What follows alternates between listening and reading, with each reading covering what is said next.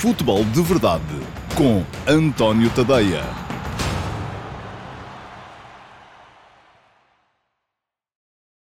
Ora, então, a todos, muito bom dia. Sejam muito bem-vindos à edição número 73 do Futebol de Verdade para a temporada de 2023-2024. Hoje é quinta-feira, é dia 16 de novembro de 2023, mais logo joga a Seleção Nacional. Vamos ter um uh, Liechtenstein-Portugal. O jogo vai passar às 19h45. Uh, passa na RTP1 e eu vou lá estar para fazer os comentários uh, em direto. Vou lá estar em estúdio, porque desta vez não viajamos para ir ver o jogo in loco no estádio. Portanto, os comentários vão ser feitos, conforme se diz na gíria, off-tube, no estúdio Uh, no acompanhamento da partida da Seleção Nacional. Nono jogo desta fase de qualificação, Portugal vai naturalmente à procura não só do pleno de vitórias, algo que nunca a Seleção Nacional conseguiu uh, até hoje, ganhar todos os jogos das fases de qualificação. Neste momento faltam dois para conseguir isso, que é a visita de hoje ao Liechtenstein, que é uma das mais fracas seleções da Europa, e depois a recepção no domingo no Estádio José Alvalade à Islândia, uh, que sendo uma seleção de gama média vamos chamar-lhe assim, eh, em princípio, correndo tudo normalmente, a não ser que a Islândia hoje ganha a Eslováquia, eh, vai chegar já eh, à última, ao último dia eh, sem possibilidades de qualificação. Portanto, será também um jogo com certeza para ganhar. Portugal procura esse recorde ainda, o recorde do pleno de vitórias, procura o recorde da fase de qualificação mais goleadora de sempre e, portanto, são esses os motivos de interesse. Não são muitos, mas, enfim, a qualificação está resolvida. Portugal já garantiu a presença na fase final do Campeonato da Europa e, portanto, é isso que resta uh, para uh, discutir à volta da Seleção Nacional. Aliás, hoje de manhã escrevi um bocadinho sobre isso também e sobre a falta de assuntos de interesse para levarem a Seleção Nacional neste momento uh, à. Um, agenda mais mediática, aquilo que vos chega, a não ser uh, o dia da convocatória, porque é praticamente só isso que interessa, até ao dia, até ao momento em que Roberto Martínez lê aqueles mesmos 24 nomes de sempre e depois a malta diz, é pá, devia ter ido este, eu não, devia ter ido aquele, não, tu só queres este porque é do teu clube e tal, pronto, é aquelas coisas uh, que a malta neste momento conversa à volta da seleção, porque o resto, enfim, uh, está tudo muito banalizado, a seleção joga, a seleção ganha, não tem dificuldades, os adversários não são nada de extraordinário e, portanto, vamos ver, só vamos ter motivos de verdadeiro interesse, se calhar, quando chegarmos à fase final. Fica aqui uh, o uh, link para poderem ler o texto do último passe de hoje de manhã um, no meu Substack, em tadeia.substack.com. Provavelmente não vos apareceu o link nas redes sociais, portanto, eu continuo sempre a dizer que a melhor coisa que têm a fazer para garantir que, que, que têm acesso a tudo o que eu vou uh, produzindo em termos de conteúdos jornalísticos é uh, fazerem a subscrição do Substack, nem que seja a subscrição gratuita. Porquê? Porque a subscrição gratuita também vos garante, uh, por exemplo, a possibilidade de lerem o último passo todos os dias. e o último passo é a minha crónica diária de reflexão sobre a atualidade futebolística nacional e internacional, que é entregue logo pela manhã a todos os subscritores do meu Substack, seja aos gratuitos, seja aos premium. Pois os premium têm muitas outras outras vantagens, eh, mas eh, sobre isso já falei aqui algumas vezes. Fica aqui também o link para poderem fazer a vossa subscrição. E já sabem, podem optar pela gratuita, podem optar pela premium. A premium custa-vos 5 euros por mês, ou se quiserem comprometer-se uh, durante um ano com a minha atividade como jornalista independente dos grandes grupos de média, um, pagam 50 euros e têm direito a dois meses de borla. Não é nada mal. Não há assim muita coisa que vos ofereça dois meses de borla. Bom, um, uma das coisas que os subscritores premium do meu Substack têm acesso e é exclusivo para eles é uh, ao Futebol de Verdade Report. O Futebol de Verdade Report é o meu programa semanal uh, de análise tática ou estatística uh, que é entregue em exclusivo aos subscritores premium do meu Substack. Ontem saiu a edição desta semana que foi uma análise estatística aos indicadores coletivos do primeiro terço da Liga Portuguesa. Dizem vocês, é pá, mas o primeiro terço ainda não foi. Pois não. Faltam três jogos. Uh, ou seja, vamos chegar ao primeiro terço quando se atingir precisamente um terço da próxima jornada, da décima segunda. E não dava para fazer o futebol de verdade report a meio da jornada e mandar parar a jornada. Para, para aí que agora vou fazer... Não, portanto fiz já está feito. Aproveitei esta pausa para as seleções. Uh, pelo programa de ontem podem ficar a saber quem são as, as, equipas que atacam melhor e em quê, quem são as equipas que defendem melhor e em quê, uh, quem são as equipas uh, que fazem mais faltas, que vêm mais cartão, enfim, tudo aquilo que são índices, quem são as equipas que têm mais bola, quem são as equipas que têm mais ações dentro da área do adversário, as que permitem menos ações dentro da sua própria grande área, enfim, está lá tudo explicadinho, ficam a saber tudo sobre os índices coletivos das equipas da nossa liga. Um, o programa também, enfim, podem vê-lo, uh, desde que sejam de facto subscritores premium do Substack. E fica também aqui, hoje é um, uh, um regabof com links. O link para poderem aceder então ao Futebol de Verdade Report de ontem, onde ficarão a saber isto tudo. Para a semana, já ficou prometido, o Futebol de Verdade Report uh, vai completar esta análise estatística ao primeiro terço da Liga e para a semana vou fazer as análises individuais. Vamos ficar a saber quem são os jogadores mais fortes em cada um dos parâmetros uh, que se convencionou analisar uh, nas estatísticas do futebol. Portanto, fiquem por aí, uh, subscrevam para poderem receber logo para a semana, terça-feira, em princípio da semana que vem, o Futebol de Verdade Report com a segunda parte desta análise ao primeiro terço do campeonato. E agora, hoje, Uh, vamos ter no Futebol de Verdade apenas Q&A. Hoje vou aqui responder, como habitualmente, a duas perguntas vossas. Uma vem aqui mesmo do canal do YouTube, das caixas de comentários dos uh, programas, neste caso do programa de ontem, e outra vem uh, da chatroom, perguntas do Discord, no meu servidor do Discord, ao qual acedem, já sabem, isto é pena não ter aqui ninguém à minha frente para dizer em coro, os subscritores premium do meu Substack em tadeia.substack.com. Vamos então uh, passar rapidamente ao Q&A, uh, sendo que devo lembrar-vos que mais logo à noite os subscritores premium vão receber uh, o Futebol de Verdade Flash, com o meu comentário de 15 minutos ao uh, Liechtenstein, Portugal. Segue já hoje à noite para os subscritores Premium e uh, quem não for pode vê-lo na mesma, mas só amanhã uh, no Futebol de Verdade. Sendo que amanhã, como é sexta-feira, há live. Portanto, amanhã, meio-dia e meia, Futebol de Verdade live, com interação com todos vós. Vou ler os vossos comentários uh, no live chat, vou uh, responder a perguntas que me coloquem por lá.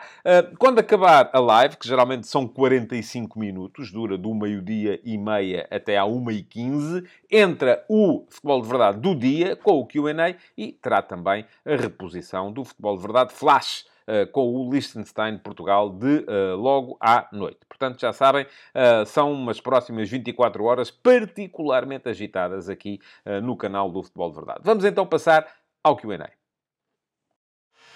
Futebol de Verdade com António Tadeia.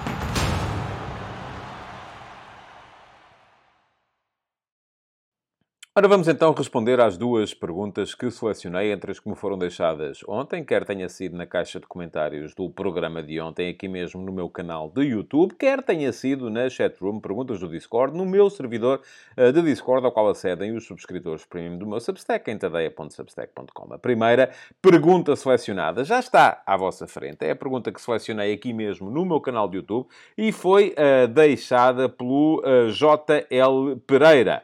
E o JL Pereira Pereira uh, deixou a seguinte questão. A nossa seleção tem um grupo de jogadores a nível do melhor do mundo. As últimas edições dos europeus e dos mundiais passámos aos oitavos de final. Depois, quando encontramos uma seleção de nível médio que, defende, que defenda bem, fazemos as malas e vimos para casa, como por exemplo aconteceu contra Marrocos e contra o Uruguai. O que mudar para ultrapassar este karma? Bom, muito obrigado, eh, JL. Um, JL para mim é o Jornal de Letras, mas não, não deve ser o caso. Uh, bom, uh, eu não acho que seja uma questão de karma, sabe? Acho que é uma questão de uh, futebol mesmo, não é? Geralmente. E não é que isto não possa acontecer com equipas que jogam de uma forma diferente. mas eu creio que uma das principais motivações por trás da troca de selecionador uh, teve que ver com a consciencialização por parte dos responsáveis da Federação Portuguesa de Futebol uh, de que esta equipa de Portugal já tinha atingido um patamar diferente e que Fernando Santos não seria o treinador por uma questão de convicções. Uh, mais indicado para comandar nesta uh, fase da sua existência. Eu não, não olho para os treinadores como sendo uns mais defensivos, outros mais ofensivos, uns mais... Não, não é uma maneira de, de ver a coisa. Acontece, vamos lá ver. Eu acho que poucos treinadores teriam conseguido ser campeões da Europa com Portugal em 2016, como foi Fernando Santos. Aquela era uma equipa que não tinha a mesma qualidade em termos individuais que tem esta equipa neste momento. Se formos a ver, de 2016 para agora, apareceram inúmeros talentos. Uh, enfim, já havia, e até havia um Cristiano Ronaldo melhor do que o Cristiano Ronaldo de hoje, isso é absolutamente indubitável. Uh, ainda havia, por exemplo, um Ricardo Quaresma, ainda havia um João Moutinho, um, mas uh, não havia, enfim, não é que Rui Patrício fosse um mau guarda-redes, mas ainda não tínhamos o Diogo Costa, que é um guarda-redes que ofensivamente, isto parece estranho dizer, não é? Um guarda-redes que ofensivamente é mais forte, uh, mas é, é um guarda-redes que dá outro tipo de saída em termos de construção. Não havia João Cancelo, uh, não havia Rubem Dias, não havia António Silva nem Gonçalo Inácio, não havia uh, Bruno Fernandes, não havia Bernardo Silva, uh, não havia. Portanto, há uma série de jogadores uh, que não havia Rafael Leão, não havia João Félix, há uma série de jogadores que apareceram. Havia outros, como é evidente, não havia falta de talentos. Havia Ricardo Quaresma, havia um William Carvalho que, entretanto, tem andado muito uh, mais afastado deste tipo de, uh, de aerópagos. Enfim, um jogador que tem estado longe da seleção nos últimos tempos. Havia jogadores mais combativos, como é o caso do Adrian. Uh, o, portanto, havia uma equipa um, que, no seu todo, fez muito sentido e fez muito sentido com aquilo que são as convicções mais profundas uh, de Fernando Santos. Agora, é possível que uh, essas convicções acabem depois por limitar a equipa quando ela tem que, conforme diz o JL, assumir as despesas do jogo, uh, quando ela tem. E, e, vamos lá ver, por exemplo, Portugal, no europeu de 2020, foi afastado pela Bélgica que até a malta pode... E pela Bélgica de Martínez, não é? A malta até pode olhar para aquela equipa da Bélgica e dizer, bom, tem o De Bruyne, tem o Hazard, tem o uh, Lukaku, é uma equipa altamente ofensiva e tal. Mas quem uh, uh, teve mais bola, quem foi mais... quem teve mais iniciativa nesse jogo foi Portugal. Mas fomos eliminados na mesma. Porquê? Porque havia ali sempre alguma coisa que não jogava, não batia certo, quando uh, a nossa seleção, rodear, ou, ou, ou, cheia de jogadores com talento ofensivo, tentava fazer um jogo mais ofensivo com o Fernando Santos. Porquê? Porque, enfim, eu acho que isto tem tudo a ver com aquilo que se treina tem tudo a ver com aquilo que são as convicções mais profundas do homem que lidera a equipa. E as convicções mais profundas, ou aquilo que eram os pontos fortes do trabalho de Fernando Santos na seleção, eram solidariedade, espírito de grupo, uh, rigor defensivo, que são valores absolutamente indispensáveis numa equipa de futebol. Atenção! Eu não estou aqui a dizer, ah, porque este é melhor e aquele é pior. Recuso liminarmente esse tipo de abordagem. Agora, este pode incutir determinado tipo de valores e de crenças e aquele pode incutir outro determinado tipo de valores e de crenças. A verdade é que, nesse Portugal-Bélgica, uh, as duas equipas estavam um bocadinho fora dela. Porquê? Porque Portugal foi uma equipa que uh, foi mais ofensiva e teve mais iniciativa do que a Bélgica nesse jogo. Sendo uma equipa cujos, cujo âmago era um âmago de solidariedade e de rigor defensivo. E a Bélgica teve menos bola e menos uh, iniciativa e menos capacidade ofensiva nesse jogo, sendo uma equipa que no seu âmago era uma equipa mais ofensiva. E os belgas saíram-se melhor. Podia ter acontecido ao contrário, mas saíram-se eles melhores, foram, foram eles que, uh, que ganharam. Ora, aquilo que eu acho, e volto a dizer, é que isto não é um karma. Houve sim a consciencialização de que esta equipa, neste momento, com o talento ofensivo que tem ao seu dispor, eh, com a capacidade para manter a, segurança defensiva sem precisar, se calhar, uh, de jogar tão baixo no campo ou de jogar com uh, tantas unidades a olhar mais para trás do que para a frente, precisava de outro tipo de condução. E eu acho que esse trabalho é o trabalho que, de certa forma, está a ser feito. Depois podemos concordar ou não concordar. Podemos concordar com esta convocatória ou com aquela, achar que ele devia chamar mais jogadores ou outros jogadores, ou os que estão em forma, que devia jogar este porque é do nosso clube e não devia jogar aquele porque é do clube rival. Enfim, isso aí, meus amigos, já é uh, outro nível da discussão. Aquilo que estamos aqui agora a tentar perceber é, ok, mas e o ADN da equipa? Aquilo que é o modelo de jogo, aquilo que é a alma da equipa. Neste momento, Portugal é uma equipa que também teve pela frente adversários mais fracos. Atenção, é preciso ter isso em conta. Eu não sei como é que esta equipa de Martínez se vai comportar quando tiver que jogar contra uma França, contra uma Alemanha, contra uma Inglaterra, contra uma Espanha. Vamos ver não é? É isso, e a doer, não é? Em jogos particulares, vamos ver, a doer. Pode dar certo e pode não dar. Eu tenho a certeza de uma coisa: aquela equipa de maior rigor defensivo, de maior solidariedade, de maior espírito de grupo, enfim, não, não, não quer dizer que esta não tenha espírito de grupo, não sei, mas um, a jogar contra a França, que em 2016, vou dizer isto, já disse muitas vezes, era muito melhor equipa do que era Portugal, ou tinha muito melhores jogadores do que tinha Portugal. Portugal ganhou, foi campeão da Europa. Uh, bateu certo.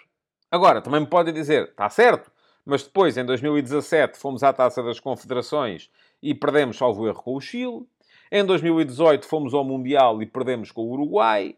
Em 2020, uh, fomos ao, uh, no Europeu de 2020, perdemos com a, a, Bélgica. No Mundial de 2022, perdemos com Marrocos. Uh, portanto, a coisa... É verdade que ganhámos a Liga das Nações também, atenção. Hein? E isto convém não, não esquecer e não deixar completamente de parte. Uh, mas, um, mas sim, houve ali momentos em que a coisa. Mas também não se pode ganhar sempre. É preciso termos isso em, em conta, não é? Uh, agora, é possível identificar aqui um padrão? Portugal sentir dificuldades contra equipas uh, que sobem um bocadinho o nível e que são mais fortes do ponto de vista defensivo? Já não se sentiu, por exemplo, na primeira fase deste último Mundial. Uh, em que uh, Portugal se apurou sem, sem problemas. Mas vamos lá ver. Aquilo que houve foi, conforme lhe digo, uma consciencialização de que, ok, já tentámos assim, agora vamos tentar desta outra maneira. Ou está a ser feito um trabalho para dotar a equipa uh, de uma identidade mais ofensiva, mais atacante, jogar mais alto no campo, jogar mais com bola, uh, ter mais posse, uh, não, não nos focarmos tanto nos comportamentos sem bola para nos focarmos mais nos comportamentos com bola. Se isto vai resultar ou não vai, temos que esperar para ver. Temos talento para isso. Será que vai resultar quando apanharmos pela frente uma equipa? Eh, porque eu, apesar de tudo, eh, não estou convencido de que esta geração de, futebol, de futebolistas portugueses, embora tenham muito talento, que seja superior à geração espanhola ou à geração francesa. Uh, eu, eu, enfim, tenho este defeito depois de achar que os alemães jogam sempre muito. Uh, neste momento, de facto, não vejo muitos alemães uh, ou não vejo uma, uma seleção alemã com força para poder, mesmo jogando em casa, ganhar o Campeonato da Europa. Mas, enfim, vamos a ver o que é que pode sair dali. Vamos a ver o que é que vai fazer a Itália daqui até lá, se apura, primeiro que tudo, porque ainda não está garantido. Vamos a ver se a Inglaterra é capaz ou não é capaz de aparecer. Vamos a ver se esta nova geração de talentos belga, que é muito forte também, um, se consegue ou não consegue chegar lá em condições de poder vir a discutir a competição. Uh, mas eu coloco sempre a França e a Espanha aqui um bocadinho acima de todas as outras, porque me parecem ser sempre as seleções mais fortes. Agora, se nós vamos conseguir chegar lá e discutir com eles, de certeza, se vamos conseguir ganhar, vamos ter que esperar para ver. Uh, se estamos a fazer todos os possíveis para dotar a equipa de uma nova identidade que lhe permita, uh, pelo menos, não ser eliminada por uma equipa uh, que só tem, como era a seleção de Portugal de 2016, que tem, acima de tudo, rigor defensivo, vamos a ver também. É, está a trabalhar-se para isso. Agora, se depois se consegue ou não, isto pode dar resultado ou não dar, e, sobretudo, aquilo que eu acho que é importante é que quer dê resultado, quer não dê, desde que o trabalho seja bem feito, ele não depende só dos resultados, desde que o trabalho seja bem feito, é perseverar e continuar, a, a, conforme se diz eh, na brincadeira, continuar a mandar postais, porque pode ser que da próxima saia. Bom, hum, respondida à pergunta do uh, eh, JL, deixem-me só dizer-vos, uh, ou apelar-vos a que se inscrevam no canal. Fica aqui o link para poderem fazê-lo. Uh, cliquem em cima do inscreve-te aqui uh, e, uh, já que lá vão, cliquem também em cima do sino para poderem ser avisados sempre que houver novos conteúdos a aparecer aqui no meu canal de YouTube. Uh, vale a pena fazer parte desta comunidade, isto ao contrário do Substack, onde a subscrição premium é paga aqui, uh, o, a pertença à comunidade é absolutamente gratuita, têm a possibilidade depois de se inscreverem como membros premium do clube do canal, se quiserem fazê-lo, uh, o que também vos garante uh, o Futebol de Verdade Flash e o Futebol de Verdade Report uh, mais cedo, sem terem que estar à espera. Uh, mas, uh, enfim, não é, não é tanto por aí, portanto, uh, façam-me o favor, inscrevam-se pelo menos no, no, no, canal e ativem as notificações. E já agora, já que estão, deixem também o vosso like, porque já sabem estas coisas, os likes são importantes para o algoritmo vir a favorecer a amostragem do programa a mais gente. Bom, vamos em frente, porque há outra pergunta para responder, que é a pergunta que eu selecionei entre as que uh, me deixaram uh, no meu servidor de Discord, na chatroom Perguntas do Discord, uh, e já sabem que ao meu servidor de Discord acedem os subscritores premium do meu Substack em tadeia.substack.com. E a pergunta que eu selecionei hoje, e também escrevi um bocadinho sobre o tema hoje de manhã, no último passo, foi deixada pelo Filipe Oliveira. Obrigado, Filipe, pela sua pergunta. E pergunto ao Filipe o seguinte: Olá, António. No próximo domingo, o Rio Ave terá a Assembleia Geral para o clube passar de SEDUC para SAD. Uh, e uh, saiu ontem na uh, comunicação social que Evangelos Marinakis está interessado em deter 80% desta nova SAD, se concretizar a mudança de estatutos. Até que ponto poderá ser positivo ou negativo alguém ter tanto poder? Poderão os associados ter receio de casos negativos que têm acontecido ou, po ou podem estar confiantes no sucesso, como no caso do Famalicão. Será este o caminho que outros clubes de menor dimensão poderão seguir? Qual a sua opinião? Um abraço. Um abraço para si também, Filipe. Uh, este é um tema que uh, quem anda pelo meu Substack sabe que eu, uh, sabe, sabe que eu lhe dedico bastante tempo. Aliás, um dos trabalhos que mais me orgulha que por lá está é a extensa série Donos da Bola, eh, e na série Donos da Bola, que todos os anos é atualizada, e portanto já sabem que a seguir ao Natal vamos ter atualização para 2024 da série Donos da Bola. Já lá estão 18 artigos, eh, são artigos que descrevem a, a estrutura societária dos maiores clubes do mundo uh, divididos por países. Portanto, são 18 artigos, mas não são 18 clubes. Uh, cada artigo traz sempre pelo menos 18 clubes. E, e temos lá a identificação de quem manda uh, nos clubes principais, não só da Europa, como também dos outros continentes, porque está tudo descrito, tudo explicado, como é que é feita a, a, a distribuição da, das ações ou do, do, capital dos principais clubes de futebol do mundo. E quando digo principais, são para cima de duas centenas, que já lá estão estão uh, descritos. Bom, fica aqui o link para quem quiser acompanhar a série Donos da Bola e ler o que já por lá está e ficar a saber mais, por exemplo, sobre este senhor Evangelos Marinakis, uh, que é uh, um filho de um armador naval grego, milionário, muitos interesses na área dos mídia, por exemplo, já foi presidente da Liga Grega, é o dono do Olympiacos, o enfim, espero não estar a ofender ninguém quando digo que é o principal clube grego, eh, porque já me vai aparecer a dizer, eh, muita gente a dizer que não é nada, que é o Panathinaikos é que é, mas eu acho que nos últimos anos, pelo menos o Olympiacos, tem vindo a ganhar um ascendente difícil de suplantar. Uh, e uh, é também, uh, desde há dois anos, o dono da maioria do capital do Nottingham Forest na Premier League. Uh, portanto, é um tipo particularmente volúvel, como são quase todos os dirigentes de futebol grego, uh, porque, enfim, na Grécia é impossível ser dono de um clube e ao mesmo tempo manter o equilíbrio e o low profile, acho eu. Portanto, aquilo é tudo muito. Uh, se nós somos um povo emotivo quando se trata de futebol, os gregos são-no ainda muito mais. Mas, bom, por lá podem ficar a saber tudo sobre o Sr. Marinakis. Agora, para responder, Filipe, à sua pergunta tal como podem ficar a saber tudo sobre a estrutura societária dos clubes da Primeira e da Segunda Liga em Portugal, porque estão lá todos uh, explicados, e nomeadamente o que é que é a diferença entre uma SAD e uma SEDUC, uh, entre uma possibilidade, porque a SAD permite a entrada de investidores externos, a SEDUC não, um, e quais são os clubes que já são SAD no futebol português e quais são os clubes que ainda são SEDUC, sendo que não é possível participar nem na Primeira nem na Segunda Liga sem ser ou SAD ou SEDUC. Uma das duas coisas tem que ser. Uh, isso tem a ver com a lei de bases do desporto em Portugal. Bom, vamos lá, uh, seguir em frente. Um, há vários casos em Portugal uh, de uh, investimento estrangeiro nos nossos principais clubes. Seria exaustivo estar aqui agora a falar de todos e não é isso que vou fazer. tenho contra a possibilidade do Sr. Marinakis entrar no capital do Rio Ave uh, apenas, e foi isso que eu escrevi hoje de manhã, apenas um, dois, duas questões. Uma é de sumenos. É, é a minha mania. Pronto, o que é que eu hei de fazer? Uh, é que um, eu acho que o Rio Ave é um clube que nos últimos anos uh, se tem pautado por uma conduta uh, coerente e sempre muito estável, sempre sem grandes abalos, e Marinakis é o exato oposto disso. Portanto, se aquilo de que o Rio Ave precisa neste momento e aquilo que está à procura é de dinheiro, pois muito bem, Marinakis é o vosso homem. E é o vosso homem porque ele no Nottingham Forest investiu 200 milhões de euros há dois anos, mais 120 milhões este ano, só em transferências. Uh, no ano passado entrou um caminhão de jogadores no Nottingham Forest, uh, foram para cima de 30, este ano foram só 12. Portanto, a coisa está a começar a moderar-se. Uh, portanto, se há coisa que não joga com Marinakis é a estabilidade.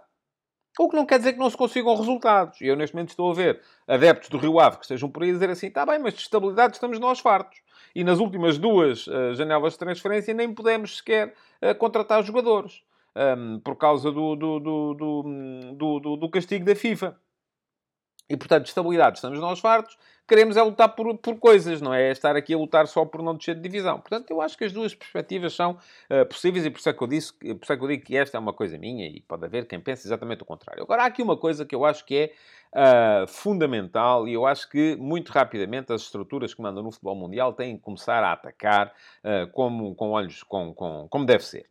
E já há aqui algumas limitações. Por exemplo, e viram-se, por exemplo, quando a V-Sports, uh, que é dona do Aston Villa, uh, da Premier League, tentou uh, comprar boa parte do capital do Vitória Sport Clube de Guimarães e isso não foi permitido, tinha que ter menos de 30%, porque eram clubes que tinham, uh, estavam nas competições europeias, ou tinham aspirações a estar nas competições europeias, e, portanto, a, FI, a UEFA ou a FIFA, já nem sei aqui se é uma coisa da UEFA, se é uma coisa da FIFA, creio que é da UEFA, uh, não permite, sim, é da UEFA porque tem a ver com a participação nas competições europeias, não permite a participação nas competições europeias de uh, clubes ehm, que tenham, cujo capital seja detido a mais de 30% por estruturas eh, sejam elas acionistas, investidores, eh, fundos, eh, empresas, whatever, que sejam donos de outros clubes que também participam em competições europeias e, portanto, essa, na altura essa movimentação foi travada. Mas temos no, no caso, eu, tenho um problema, portanto, já, ia dizer, já há aqui algumas limitações, uh, mas eu tenho um problema contra este tipo de situações, em que um, um investidor, um fundo, uma empresa, um, seja o que for, é dona de um clube num país e vai comprar parcela de outro clube noutro país. Porquê? Por várias razões. Não é uma questão só, ah, e se jogam uns contra os outros nas provas europeias, podem combinar os resultados. Isso é aquilo de que eu tenho menos medo, porque eu acho que isso não acontece. Porque depois, pelo meio, há jogadores. E não haverá, uh, imaginemos, nada uh, mais... Uh, isto, isto, é quase como na Fórmula 1 termos o, o, o, segundo piloto de uma equipa a abrir a porta para o primeiro piloto passar para ganhar a corrida. Na Fórmula 1, se calhar, até acontece. É, eu já, eu já não vejo Fórmula 1 há muito tempo, mas no tempo em que eu via Fórmula 1 acontecia. Agora não sei se acontece ou não. Mas uh, uh, eu ia dizer, acho que não há nada, por exemplo, que seja mais uh, motivador para os jogadores, por exemplo, do Red Bull Salzburgo, do que se tivessem que jogar com o Rasenball Leipzig um, ganhar o jogo. Não é? Porquê? Porque estão a mostrar àquele que é o clube mais poderoso do grupo que, afinal de contas, eles também estão ali para, para, para as curvas. Uh, portanto, essa é a parte da coisa de que eu tenho menos medo. Em que não me mete medo nenhum. Acho que isso não é um problema. Agora, passa a ser um problema quando isto serve, por exemplo, para driblar regras de fair play financeiro porque é muito fácil inflacionar ou deflacionar transferências entre, dentro do mesmo grupo, uh, ou uh, serve, por exemplo, para parquear jogadores uh, e ludibriar regras de, de, do Estatuto Internacional de Transferência dos Jogadores, por exemplo, que impedem a entrada de jogadores em determinados mercados ou que impedem a contratação de jogadores abaixo de determinadas idades. Portanto, isto são formas de tornear a lei e por isso eu não gosto. Não gosto. Eh, quando alguém que já é dono do Olympiacos, que já é dono do Nottingham Forest, eh, pode vir a ser dono do Rio Ave, eu acho mal. E atenção, não é caso único em Portugal, conforme poderão ver se lerem o artigo dos donos da bola relativo aos clubes portugueses, que lá está no meu Substack. Uh, temos o caso do, do Sporting Clube Braga, onde o Qatar Sports Investment, que é dono do Paris Saint-Germain, já tem uma parcela importante uh, dos, do, do, do, capital. Uh, tínhamos o caso do Vitória Sport Clube, com a V-Sports do Aston Villa. temos o caso do Famalicão, que, que o Filipe aludiu.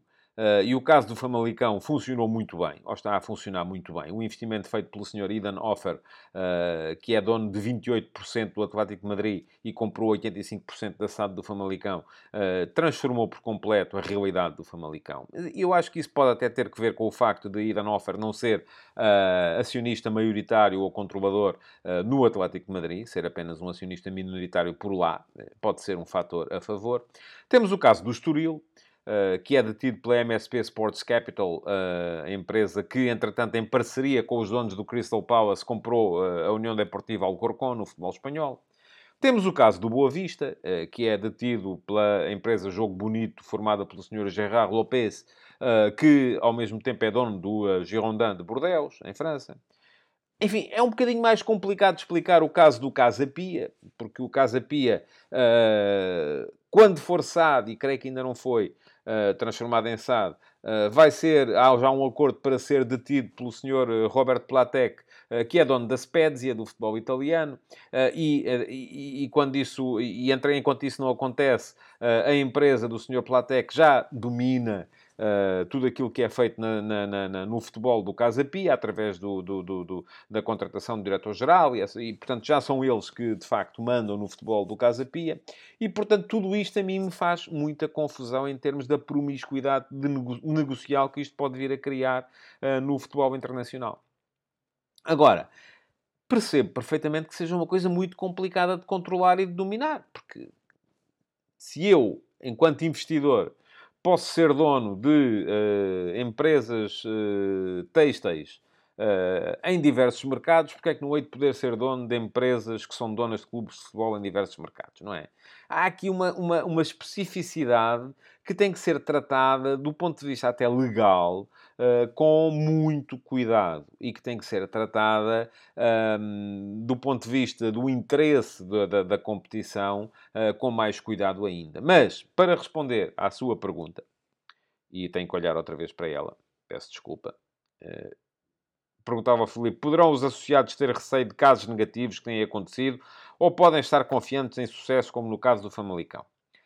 Há uma coisa, enfim, isto pode colocar-se relativamente ao Boa Vista também, por exemplo, não é? E é esse o meu único receio.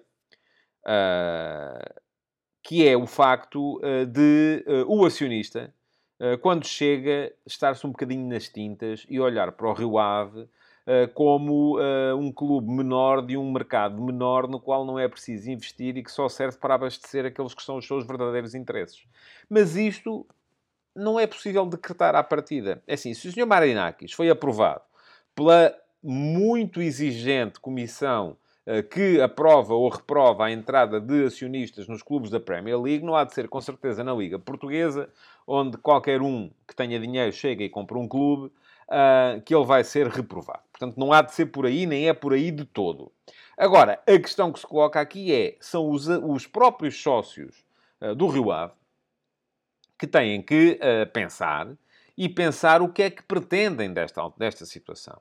Uh, se a necessidade de injeção de capital uh, é tão grande que acaba por justificar, se calhar, a abdicação daquilo que é um, um, aspecto, do meu ponto de vista, estrutural na identidade do clube neste momento, que é a estabilidade. Se há clube que eu vejo como estável em Portugal é o Rio Ave. Se há dirigente no futebol internacional que eu vejo como instável é o Sr. Marinakis. Portanto, pode haver aqui uh, dificuldade em casar uma coisa com a outra. Agora, desde que o Sr. Marinakis, que ele tem dinheiro para investir, tem. Uh, que ele tem, por exemplo, investiu muito uh, e tornou o Olympiacos vencedor em, em, na Grécia, uh, conseguiu a manutenção no Nottingham Forest na Premier League na época passada, um, e portanto tem possibilidade de investir? Tem. Se ele vai querer investir aqui ao mesmo nível, e nem tem que ser ao mesmo nível, naturalmente, com 200 milhões de euros que ele meteu no Nottingham Forest na época passada, o Rio Ave poderia ser candidato a ser campeão nacional, mas nem ele estaria naturalmente disponível para meter 200 milhões de euros em transferências no Rio Ave. Uh, mas uh, se ele estiver disponível para olhar para o Rio Ave com a mesma uh, atenção com que olha para os seus outros interesses, então sim, muito bem. A única questão será depois uma, uma questão de, uh, de, de, de, de, identidade. E essa aí é uma questão de se conversar.